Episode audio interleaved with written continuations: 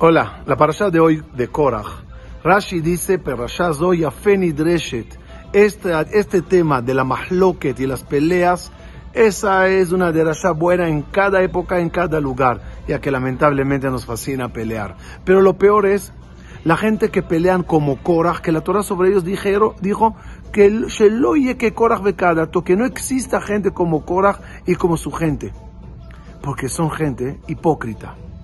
Cuando lanzan la pelea, la adornan de palabras y argumentos, incluso alajot, maravillosas, inconvincentes, que lo escuchas y dices, wow, tiene razón, pero de verdad detrás se esconde odio, envidia, celos, adornadas de palabras hermosas.